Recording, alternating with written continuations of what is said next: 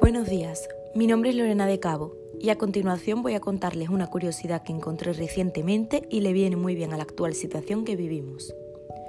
¿Sabías que el 12 de abril de 1955 la vacuna contra la polio de Jonas Salk fue declarada segura, pero él decidió no patentarla para que fuera accesible a todo el mundo? La poliomielitis es una enfermedad contagiosa que afecta principalmente al sistema nervioso. Produce un gran dolor muscular, atrofia y parálisis flácida. Se contagia por contacto directo entre personas. Es extraño que Salk decidiera no patentar esta vacuna, ya que de haberlo hecho hubiera ganado una gran cantidad de dinero. En una ocasión, en una entrevista se le preguntó el por qué había decidido hacer esto, y su respuesta sin duda fue bastante curiosa. No hay patente. ¿Acaso se puede patentar el sol?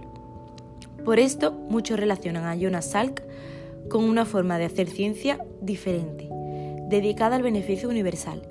Rechazó apropiarse de su invención, haciendo que ésta fuera accesible a todo el mundo.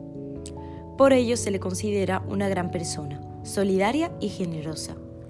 Espero que esta curiosidad les haya interesado y que continúen investigando sobre curiosidades científicas. Hasta la próxima.